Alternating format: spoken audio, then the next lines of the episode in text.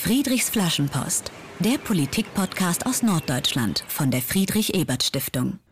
Herzlich willkommen zu einer neuen Flaschenpost aus Norderstedt, der Stadt, wo Hamburg und Schleswig-Holstein sich wohl am nahesten kommen. So überrascht es auch nicht, dass hier in Norderstedt die Medienanstalt Hamburg-Schleswig-Holstein, kurz MAHSH, ihren Dienstsitz hat und genau von dort aus senden wir heute.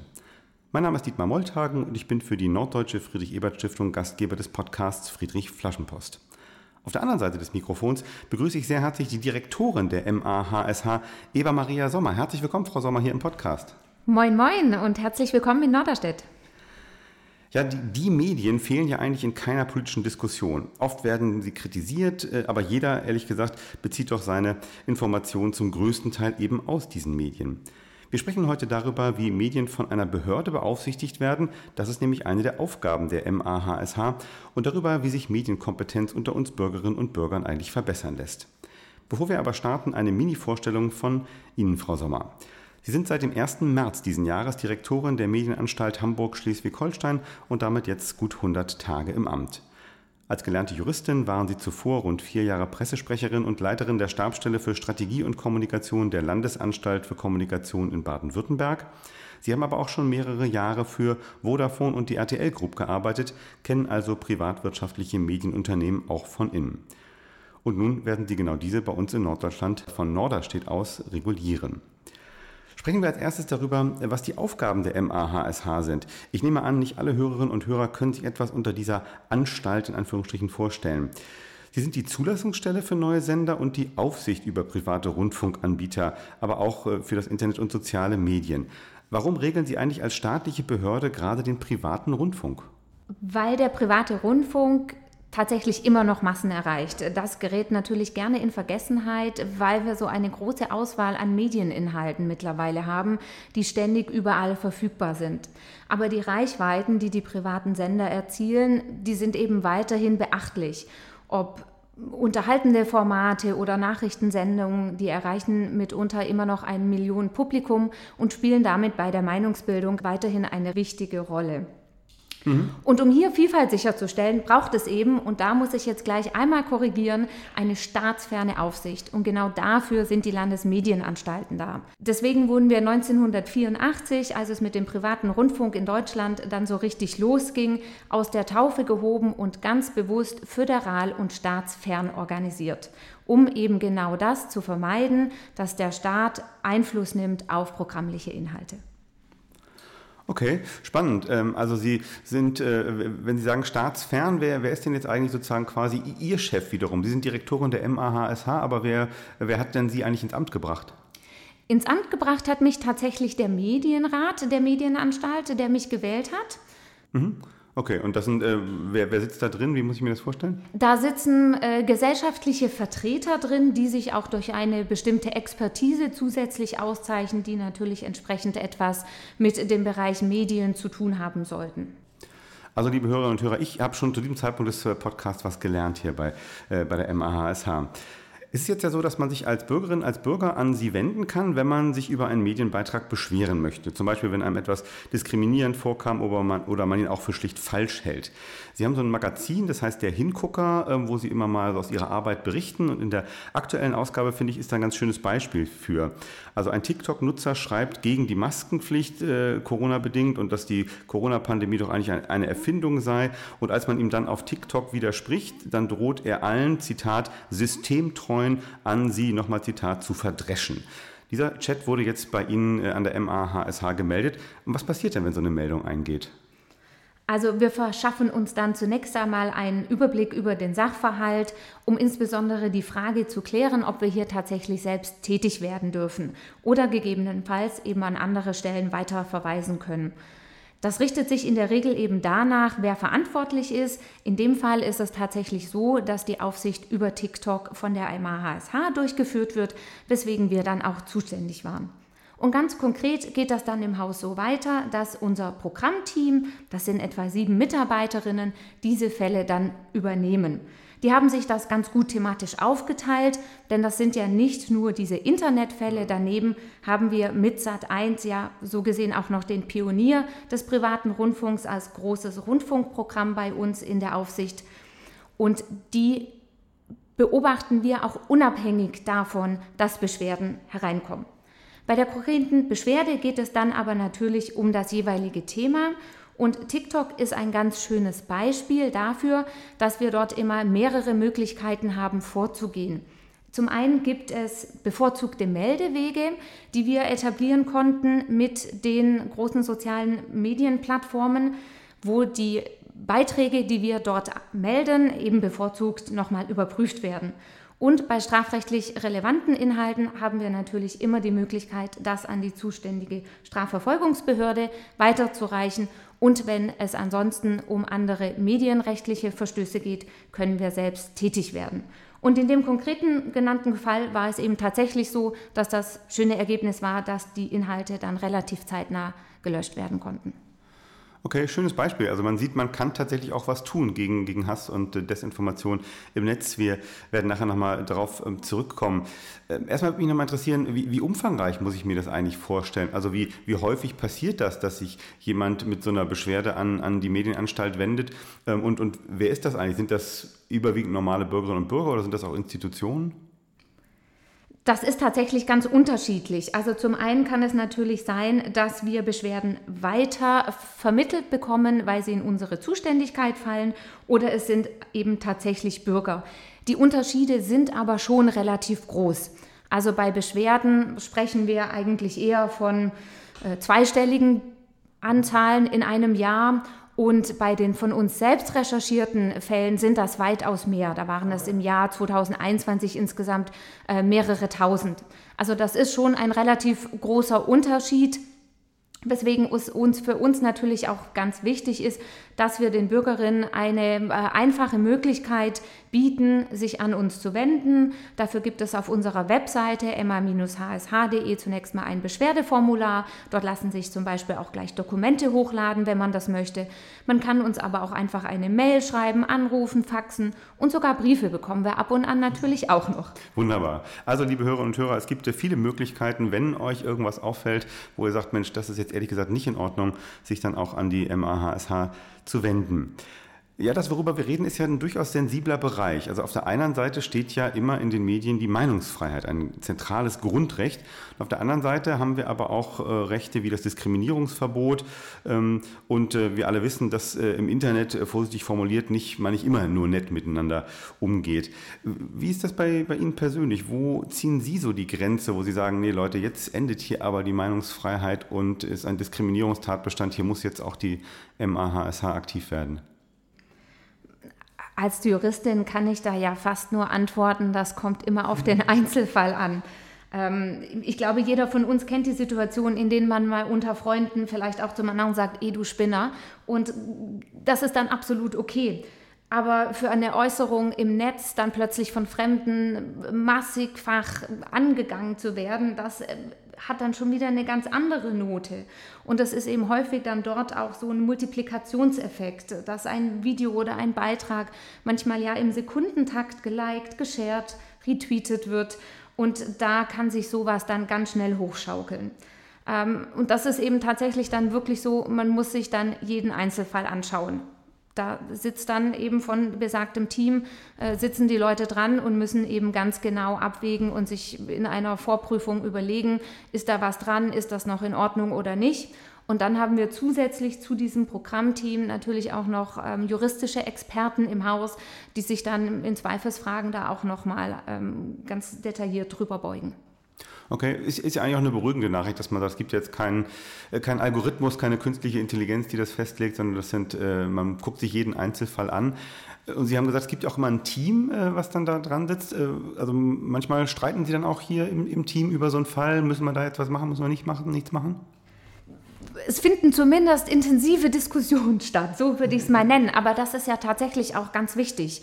Ähm, denn wir haben vor allem im Internetbereich mit den ganzen sozialen Medien natürlich auch immer neue Entwicklungen, wo wir uns selber manchmal erstmal überlegen müssen, wo sollte man denn hier die Grenze ziehen. Auch für sowas sind im Übrigen Nutzerbeschwerden aber natürlich ein ganz gutes Signal, weil das ja auch ein gewisses Zeichen manchmal dafür sein kann, dass sich die Art und Weise, wie online diskutiert wird, in eine bestimmte Richtung bewegt, die gesellschaftlich nicht mehr ganz so akzeptiert ist. Also da findet ein sehr intensiver Austausch statt, im Übrigen zum Glück auch nicht nur bei uns im Haus isoliert, sondern natürlich mit den Kolleginnen der anderen Landesmedienanstalten. Und dort kommt tatsächlich zur Unterstützung dann schon auch zum Teil mittlerweile künstliche Intelligenz zum Einsatz. Das hilft uns aber vor allem dabei, die Masse der Inhalte schon mal etwas vorzusortieren. Denn ich glaube, jeder kann sich vorstellen, dass wir einfach bei der Vielfalt an Inhalten das nicht mehr alles selber händisch machen können. Und da haben wir mittlerweile angefangen, mit Tools zu arbeiten, die wir selber so ein bisschen trainieren können, dass die diese Vorprüfungsschritte ähm, für uns unterstützend erledigen können. Ja, das, das kann ich gut verstehen. Also der, der Gedanke, dass auch die MAHSH jeden Montagmorgen erstmal das Internet ausdruckt und dann durchguckt, ne, das äh, ist dann doch ein bisschen fernab von der Realität. Sprechen wir noch über eine andere Aufgabe der MAHSH, ähm, die Medienerziehung. Äh, fraglos eine ganz wichtige Aufgabe in unserer Mediengesellschaft. Sie legen ja auch einen Schwerpunkt auf äh, speziell die Medienerziehung von Kindern und Jugendlichen. Äh, was genau machen Sie eigentlich in diesem Arbeitsbereich? Wir versuchen vor allem zu informieren und zwar ganz unemotional und auf Augenhöhe.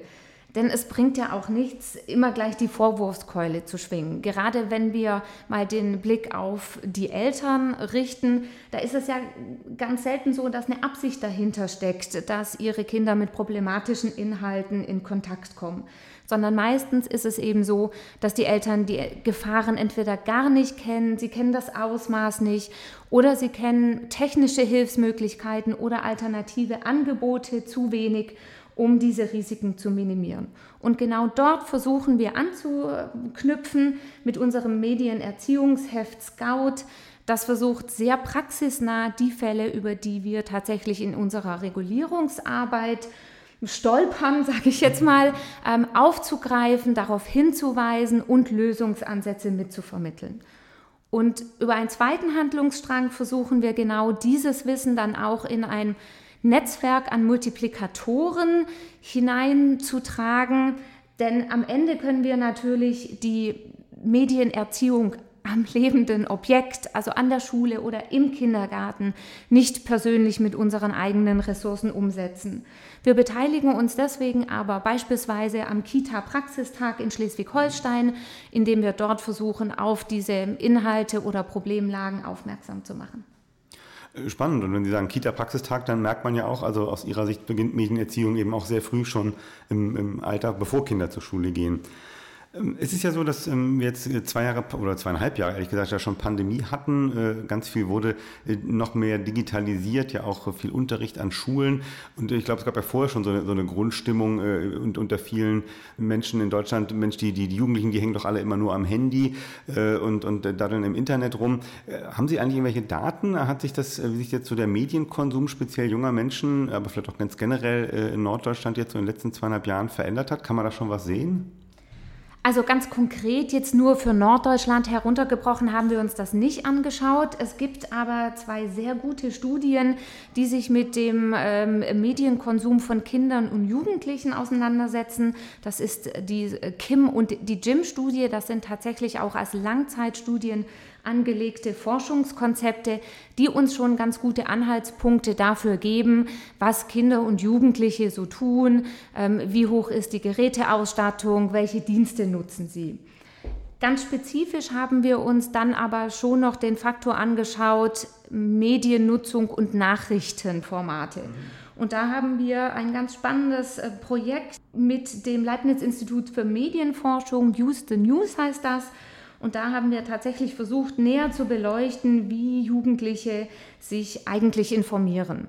Und das interessante Ergebnis war, dass es eben diesen einen jugendlichen Stereotypen so gar nicht gibt, sondern die sind natürlich so vielfältig wie alle anderen Bevölkerungsschichten auch. Es gibt die einen, die sind sehr, sehr ähm, nachrichtenaffin und informieren sich dementsprechend sehr stark aus klassischen journalistisch gestalteten Medien.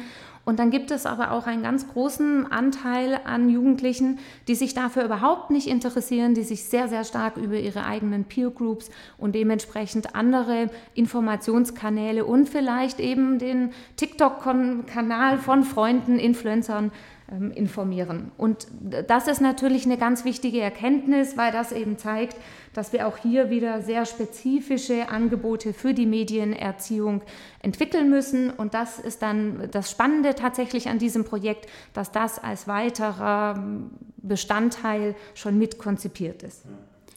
Und ähm, wenn uns jetzt äh, Eltern äh, zuhören, sagen wir mal von, von Kindern so zwischen äh, 0, 0 und äh, 15 Jahren, haben, haben Sie so einen Praxistipp, worauf man zu Hause äh, medienpädagogisch sinnvoll achten könnte bei seinen eigenen Kindern? Also der erste Praxistipp ist immer ganz unaufgeregt zu versuchen, an die Sache heranzugehen und natürlich möglichst mit den Kindern im Gespräch auch darüber zu sein, was innerhalb dieser Endgeräte und der Kommunikation dort stattfindet. Und der zweite Hinweis ist, ist tatsächlich dieses Thema auch eigeninitiativ zu versuchen anzugehen. Es gibt ganz viele gute Anlaufstellen, auch im Netz, wo man sich Rat suchen kann. Es gibt beispielsweise auch äh, von den Landesmedienanstalten ähm, eine Seite, die heißt medien-kindersicher.de. Dort finden sich ganz viele Hinweise dazu, wie sich Sicherheitseinstellungen für bestimmte Endgeräte oder Apps konfigurieren lassen. Und es gibt wirklich sehr viele Hilf Hilfsangebote da draußen. Man muss sich natürlich ähm, dann die Zeit nehmen und versuchen, sich da reinzufinden. Und was natürlich auch immer sehr hilfreich ist, ist tatsächlich auch wieder im Kindergarten, in der Schule das Thema zu adressieren und zu versuchen, von dort auch nochmal zusätzliche Unterstützung zu bekommen. Ja, vielen Dank für diese Tipps. Äh, wie immer verlinken wir die natürlich auch äh, bei allen, auf allen unseren Webseiten, wo wir auf diesen Podcast hinweisen, ähm, dass man da, auch wenn es interessiert, dann gleich weiterklicken kann. Ganz herzlichen Dank, Eva Maria Sommer, Direktorin der Medienanstalt Hamburg-Schleswig-Holstein, für diesen ersten Teil des Gesprächs und die Einblicke in, in Ihre Arbeit. Jetzt wollen wir Sie und Ihre Arbeit noch etwas besser kennenlernen und wie immer bei unserem Podcast starten wir dabei mit unserem kleinen Spiel Friedrich fragt. Das sind die Entweder-Oder-Fragen und Sie antworten äh, ohne äh, allzu langes Nachdenken und ohne ausführliche Erklärung, okay? Verstanden, ich versuche es. Sehr gut. Äh, Sie sind ja noch gar nicht so lange in Norddeutschland, daher ist es noch unverfänglich zu fragen, mögen Sie die Nordsee oder die Ostsee lieber? Ostsee. Das war spontan und glaubhaft. Der Sommer steht vor der Tür. Machen Sie eine Fernreise oder Naherholung? Naherholung. Klimafreundlich, wunderbar. Äh, lesen Sie privat lieber einen Krimi oder einen Liebesroman? Krimi. Treiben Sie Sport oder schauen Sie beim Sport lieber anderen zu? Sowohl als auch. Lassen wir mal gelten in dem Fall. Sie haben ja Jura studiert. Äh, früher in Ihrem Studium waren Sie sozusagen eher die akribische Vorbereiterin auf eine Prüfung oder eher so der Typ mal auch mal Mut zur Lücke? Mut zur Lücke. Hat ja trotzdem geklappt, wie man heute sieht. Jetzt als Direktorin, ähm, arbeiten Sie gern im Team oder auch ganz gern mal so konzentriert für sich alleine? Sehr gerne im Team. Und äh, letzte Frage, wie kann man Medienkompetenz besser fördern? Durch ein Schulfach Medienkunde oder durch didaktisch kluge Angebote in Medien selbst? Da müsste ich fast nochmal den sowohl als auch Joker ziehen, wenn ich darf. Aber Sie, Sie glauben, dass so ein, so ein, Schulfach grundsätzlich schon, schon Sinn machen würde? Das ist ja durchaus eine Debatte, ne, ob wir sowas brauchen. Ja, absolut. Also da, da bin ich ganz der Auffassung, dass das, dass das tatsächlich zwingend sein wird, sich dem Thema noch stärker anzunehmen. Denn wie gesagt, wir können das aus eigenen Mitteln nicht leisten und das halte ich auch gar nicht für unsere Aufgabe. Was wir leisten können, ist auf bestimmte Phänomene, Trends und Entwicklungen hin zuwirken, aber wir brauchen mehr kompetente Ansprechpartner für die Eltern, für die Kinder und Jugendlichen genau an den Schnittstellen, wo die sich täglich begegnen. Und das sind eben Kindergärten und Schulen. Und da muss tatsächlich mehr, mehr entsprechend ausgebildetes Personal vorgehalten hm. werden. Sie sind heute Direktorin der Landesmedienanstalt hier bei uns äh, in Norddeutschland. Ähm, wie, wie hat denn das eigentlich mit Ihrem Interesse für, für Medien mal, mal angefangen? Gab es da mal so ein, so ein Urerlebnis, Sie sagen, Mensch, Medien ist ja eigentlich ein spannender Punkt. Man könnte als Juristin ja auch was ganz anderes machen. Das, das stimmt. Die Möglichkeiten als Jurist sind tatsächlich sehr vielfältig und deswegen war das bei mir auch eher dem Zufall geschuldet. Im Rahmen des Referendariats muss man eine sogenannte Verwaltungsstation absolvieren und dafür gibt es eine konkrete Liste, welche Ausbildungsstätten dafür in Frage kommen. Und ganz unten auf der Liste stand, ich habe ähm, in Baden-Württemberg mein Examen und mein Referendariat gemacht, eben die Landesanstalt für Kommunikation. Und da dachte ich, Mensch, das klingt schon so sperrig und davon habe ich noch nie was gehört. Das macht bestimmt sonst niemand, ähm, ich versuche das mal. Okay. Genau, und so bin ich in meiner Station dahin gekommen und dann hat die Chemie tatsächlich so gut gepasst, dass ich nach dem Ende meines Referendariats direkt dort eingestiegen bin. Und so, so, Sie selber, Ihr, Ihr eigener Medienkonsum, also sind Sie auf, auf Social Media irgendwo aktiv oder sagen Sie auch, nö, wenn ich das jeden Tag tagsüber reguliere, reicht mir das? Ich nutze es tatsächlich selber, ähm, vor allem um in Kontakt zu bleiben. Ich habe ähm, ähm mal längere Zeit oder zumindest ein Jahr in den USA gelebt und äh, das, da gibt es tatsächlich ganz tolle Möglichkeiten, mit den Menschen dort vor Ort äh, in Kontakt zu bleiben, die es davor so nicht gab. Also denn mein Aufenthalt liegt schon etwas länger zurück, das war 1997. Ähm, und das fand ich dann tatsächlich sehr schön, mit dem Aufkommen von sozialen Medien die Möglichkeit zu haben, wieder sehr viel näher dran zu sein an den Entwicklungen dort. Also das ähm, versuche ich tatsächlich für diese Zwecke schon zu nutzen bin aber sehr sparsam tatsächlich in meinem eigenen Umgang damit, was ich dort, dort teile und poste. Und welche Daten man äh, den großen Firmen zur Verfügung stellt. Absolut. Ja.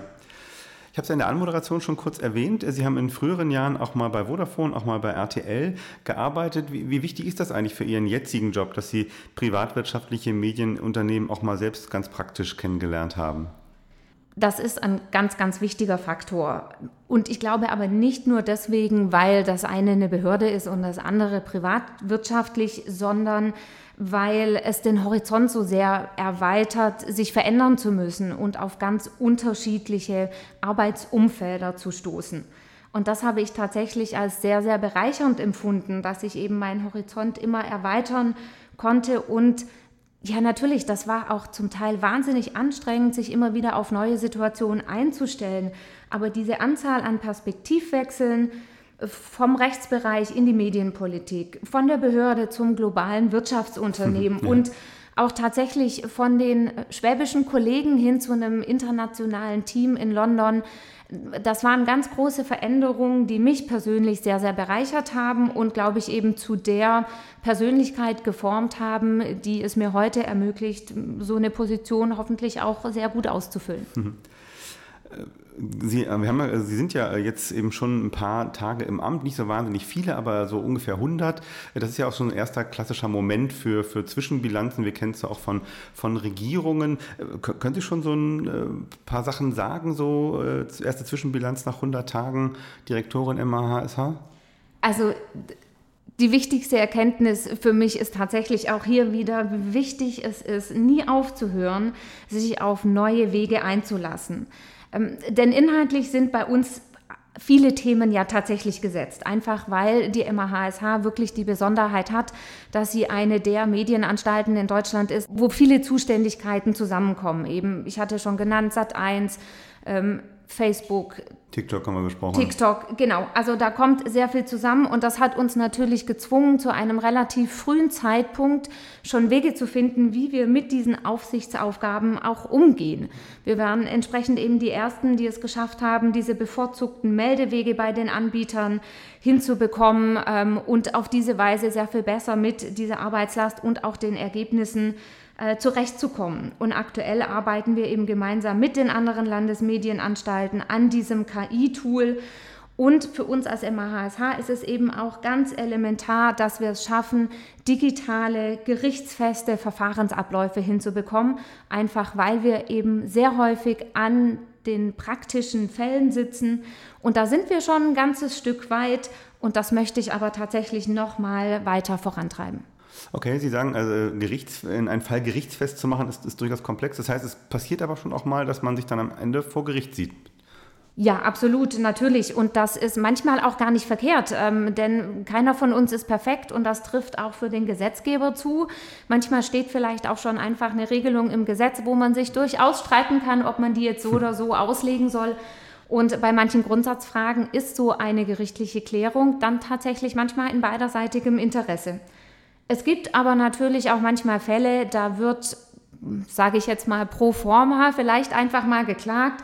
Die sind dann vielleicht etwas anstrengender, aber so ist das in einem Rechtsstaat. Diese Möglichkeiten sind vorgesehen und ähm, da muss man diese Wege dann eben einfach gehen. Okay.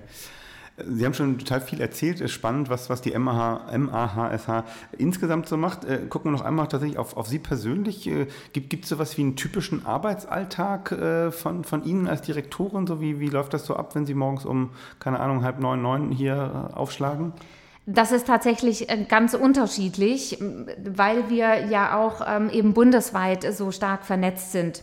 Also ähm, das geht meistens bei uns montags ähm, los mit einem sehr starken Fokus hier aufs Haus, wo wir versuchen, uns tatsächlich insgesamt ähm, alle untereinander einmal ähm, abzudaten und zu sagen, was steht diese Woche an, was sind die dringendsten Sachen, an denen wir ähm, arbeiten sollten.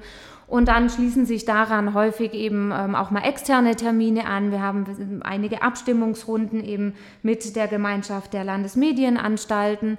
Und es ist natürlich schon auch sehr viel inhaltliche, aber auch Führungsarbeit äh, mit den ganzen Mitarbeiterinnen mhm. hier im Haus. Wie viele sind es, ganz kurz? Das sind 22 ähm, äh, Mitarbeiterinnen plus dann noch die Führungskräfte.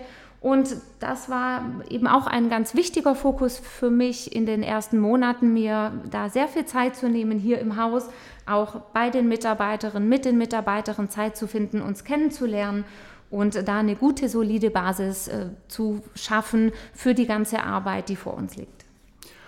Ganz herzlichen Dank für den Einblick auch in Ihren persönlichen Lebensweg, in das, was Sie, was Sie selbst jetzt auch machen in diesem neuen Amt für eine kurze erste 100 Tage Zwischenbilanz hier bei Friedrichs Flaschenpost. Kehren wir zurück zu den Themen der MAHSH, zu den Entwicklungen der Medienwelt. Ich fand ganz interessant auf Ihrer Website, dass in wenigen Tagen äh, Sie das 12. Hamburger Mediensymposium ausrichten und das Thema lautet alles andere als Sweet Little Lies. Es geht bei diesem Symposium um Desinformation und natürlich auch um die Frage, was man dagegen tun kann. Ähm, erste Frage vielleicht, was, was passiert denn gerade so an Desinformation im Netz? Das ist tatsächlich so leicht leider nicht zu beantworten, denn Desinformation hat ja auch sehr, sehr viele Facetten. Deswegen haben wir über ein Gutachten, das unsere Gremienvorsitzendenkonferenz maßgebend mitgestaltet hat, schon vor mittlerweile, glaube ich, zwei Jahren sehr intensiv mit der Frage ausgestellt, was ist denn eigentlich Desinformation? Das muss man sich schon genau anschauen, denn das reicht ja von einfach mal schlecht recherchiert zu haben bis hin zu tatsächlich sehr systematischen Vorgängen, wo über digitale Technologien der Eindruck erweckt wird, dass beispielsweise ein bestimmter Beitrag oder ein bestimmtes Profil sehr, sehr häufig genutzt und deswegen vielleicht eine sehr vertrauenswürdige Referenzquelle sein könnte. Also da muss man schon sehr deutlich unterscheiden, was man sich überhaupt anschaut und oder worüber man spricht. Und der zweite Punkt ist dann natürlich, dass es ein sehr schwieriges Thema ist, weil es dort eben auch ganz schnell unmittelbar um den Kern der Meinungsfreiheit geht. Und da können und wollen wir natürlich uns die Inhalte selber gar nicht so sehr anschauen und versuchen deswegen sehr stark uns anzugucken schauen, was eigentlich das journalistische Handwerkszeug tatsächlich betrifft von bestimmten Angeboten. Also beispielsweise ähm, wurde gut recherchiert, da könnte man sich dann, kann man Bezug nehmen auf Ergebnisse von Faktencheckern, wenn eben zu einem bestimmten Beitrag schon ein Faktencheck vorliegt, der gewisse Zweifel daran aufkommen lässt, dass das so richtig ist, dann wäre es gut und wünschenswert, wenn man so etwas mit berücksichtigt. Ähm, Quellen sollen genannt werden, Symbolbilder sollen als solche gekennzeichnet werden. Also da geht es tatsächlich mhm. weniger darum, sich den konkreten die Inhaltsfrage zu stellen, sondern mehr das Handwerkszeug zu begutachten. Interessant, dass Sie also im Interesse der Meinungsfreiheit sagen, es geht gar nicht so sehr darum, was äh, irgendwo steht, sondern eher, wie es äh, zustande gekommen ist, wie es recherchiert wurde, wie gut es dann eben auch oder transparent ist, Stichwort Quellen, ähm, aufbereitet worden ist. Ich meine, in, in der öffentlichen, so in, in, der öffentlichen Debatte haben wir jetzt ja schon auch die Frage, ähm, welchen Informationen, welchen Nachrichten eben kann man auch glauben. Äh, Stichwort natürlich jetzt auch der, der russische Angriffskrieg auf die Ukraine. Äh, stellen Sie da was fest, dass es also auch so gezielte Versuche gibt, zum Beispiel von äh, äh, russischer Seite äh, Desinformation auch im deutschsprachigen Netz zu platzieren oder ist das eigentlich mehr so ein äh, von den Medien etwas aufgeblasenes Phänomen? Das ist ganz schwer zu beurteilen. Was wir natürlich schon sehen, ähm, sind tatsächlich einfach die reinen Fakten, was man sich ja auch anschauen kann, wie eben Inhalte äh, dort aufbereitet werden, wie die Wortwahl ist. Das lässt sich ja alles schon ein Stück weit nachvollziehen. Viel mehr hat uns in dem Kontext aber tatsächlich die Frage umgetrieben, wer sollte denn am Ende darüber entscheiden, ob diese Inhalte zulässigerweise verbreitet werden mhm. oder nicht. Keine ganz unwichtige Frage. Eben, absolut. Ähm, und auch wenn man häufig in einem ersten Schritt dann denkt, puh, endlich muss ich mich damit nicht mehr auseinandersetzen, dann treibt uns eben sehr stark die Sorge um, dass wir am Ende eben doch für eine sehr staatsferne, demokratische Medienregulierung, vor allem auch hier in Deutschland stehen und es deswegen sehr wünschenswert wäre, wenn dieser Trend über ähm, über staatliche, in diesem Fall von der Europäischen Kommission erlassene Direktiven nicht in diese Inhalteregulierung einzugreifen. Okay, also ein deutliches äh, liberales Freiheitssignal, was Sie hier äh, bei uns auch senden. Sie haben natürlich, stellen sich natürlich auch die Frage, ja, was kann man eigentlich tun? Was kann man tun gegen Desinformation? Was kann man auch tun gegen Hass im Netz? Wir haben schon kurz vorhin darüber gesprochen. Sie haben jetzt kürzlich in einem Interview einen Aktionsplan gegen Hass im Netz gefordert. Was, was sollte denn in so einem Aktionsplan äh, Neues drinstehen? In dem Aktionsplan könnte beispielsweise äh, drinstehen, wie wir uns besser vernetzen können, wie wir die notwendige Expertise an den betroffenen Stellen zur Verfügung stellen können, dass wir besser mit diesem Phänomen umgehen können. Ähm, wir hatten ja tatsächlich einen ganz konkreten Anlass, also das war ähm, ein Wunsch und ein ganz klares Signal unseres Medienrates, in dem wir das Thema Verfolgung von Hass im Netz ähm, sehr häufig diskutieren und tatsächlich auch sehr intensiv und leidenschaftlich und zwar völlig zu Recht. Und ich nenne Ihnen da ein Beispiel. Wenn ich mir alle 100 Tage etwas wünschen dürfte, dann wäre es in diesem Fall jetzt die Bereitschaft, stärker voneinander zu lernen. Denn ein Punkt ist beispielsweise, was ja immer im Zusammenhang mit Hass im Netz genannt wird, ist die Verfügbarkeit von Meldestellen. Und ich glaube, da gibt es schon ganz viel. Und es gibt ganz viele gute Ideen, die in einzelne Meldestellenprofile eingeflossen sind, mit Blick auf die Frage, ob ich anonym was melden kann, welche Informationen eigentlich wichtig sind, damit man nachher tatsächlich auch überhaupt weiter verfolgen kann und wie man Schnittstellen untereinander schaffen kann. Und da wäre es sehr wünschenswert, wenn wir uns weniger damit befassen, wie der Nächste eine noch schönere Meldestelle einrichten kann, das schadet natürlich nicht, aber es bindet eben auch Ressourcen, die wir vielleicht besser in die Phase danach stecken könnten, wenn die Beschwerde denn dann bei uns liegt, wie wollen wir denn dann damit umgehen? Ja. Und wie können wir sicherstellen, dass die Unterschiede, wie wir Inhalte bewerten, nicht allzu groß werden? Wie können wir sicherstellen, dass die Informationsflüsse von A nach B auch mit Blick auf die Zuständigkeiten besser werden? Und das waren eben genau die Punkte, die der Medienrat nochmal adressieren wollte. Mhm. Okay, also ein, Aktionsplan, in dem man auch wirklich ein paar Details mal klärt und wirklich die Praxis der äh, ihrer Arbeit zum Beispiel dann auch, auch verbessert, aber natürlich auch die, äh, die Interessen dann der sich meldenden Bürgerinnen und Bürger besser vertritt.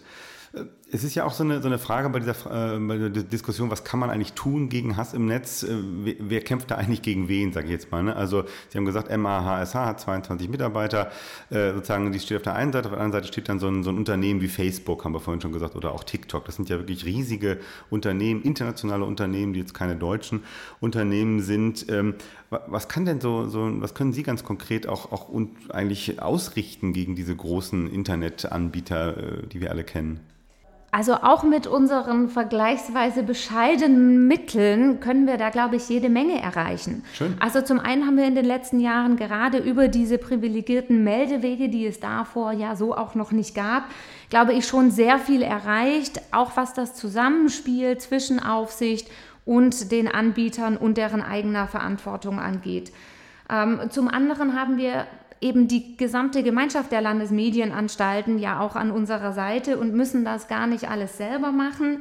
Ähm, wir haben ja auch die Ehre, dass wir für die Gemeinschaft tatsächlich diesen diesen Themenbereich etwas koordinieren dürfen. Da haben wir uns ganz stark vor allem mit dem Thema der Transparenzfragen auch schon auseinandergesetzt, haben gemeinsam eben Untersuchungen der sozialen Medien vorgenommen und uns mal angeschaut, was für Informationen die eigentlich zur Verfügung stellen. Wir haben zudem auch noch eine, das mit einer Studie begleitet Und soweit uns da die Ergebnisse vorliegen, werden wir da dann auch den nächsten Schritt auf diesem Weg weitergehen. Auch wenn natürlich im Hintergrund schon das große europäische Gesetz Digital Services Act ähm, auftaucht, aber bis wir da tatsächlich in die Umsetzung und die praktische Operationalisierung gehen, ist das für uns weiterhin ein ganz wichtiges Thema, ähm, wo wir selbstverständlich äh, intensiv dranbleiben werden. Also liebe Hörerinnen von äh, Friedrichs Flaschenpost, die MAHSH ist durchaus äh, kampfeslustig, auch wenn es gegen die Großen geht. Und äh, auch das finde ich eine gute Nachricht. Sie warten jetzt nicht, bis äh, vielleicht ein neuer EU-Rechtsakt äh, mal da ist, weil das ja doch immer ein paar Jahre dauert, sondern sie sind auch jetzt aktiv. Ja, wir müssen äh, schon zum Schluss kommen, auch dieser Sendung. Äh, am Ende steht ja immer eine Flaschenpost an die Zukunft, äh, die wir unsere Gäste bitten, wenn sie jetzt so, so einen Wunsch frei hätten so äh, und in die Zukunft blicken, Mensch, äh, Medienlandschaft, sagen wir mal so in zehn Jahren oder sowas. Ähm, was, was würden Sie in diese Flaschenpost reinschreiben? Was äh, sollte sich positiv bis dahin entwickelt haben? Ich würde reinschreiben, liebe Medienlandschaft, bitte erlaube uns weiterhin die Möglichkeiten, nicht nur Empfänger von Botschaften zu sein, sondern eine starke eigene Stimme zu haben und gib uns unabhängige Informationen als ein sehr starkes, tragfähiges Fundament für diese Stimme. Eine schöne Flaschenpost an die Zukunft von Eva Maria Sommer. Sie ist Direktorin der Medienanstalt Hamburg, Schleswig-Holstein mit Dienstsitz in Norderstedt, wo wir hier dieses Gespräch führen.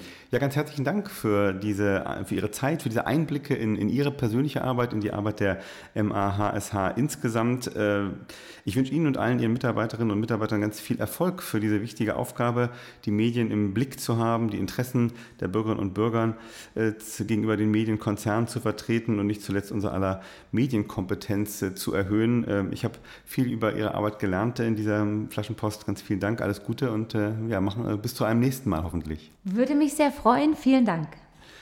Für heute sagt dann auch Tschüss und auf Wiederhören Dietmar Molltagen von der Norddeutschen Friedrich-Ebert-Stiftung. Wie immer freuen wir uns auf eure Reaktionen auf diese Folge. Macht auch gern Vorschläge für die nächsten Themen in diesem Podcast. Ihr wisst, bislang haben wir noch jeden Wunsch von euch erfüllen können. Macht es gut, bleibt politisch wach, bleibt kritisch reflektierte Mediennutzerinnen und Nutzer und bis zum nächsten Mal. Friedrichs Flaschenpost, der Politik-Podcast aus Norddeutschland von der Friedrich-Ebert-Stiftung.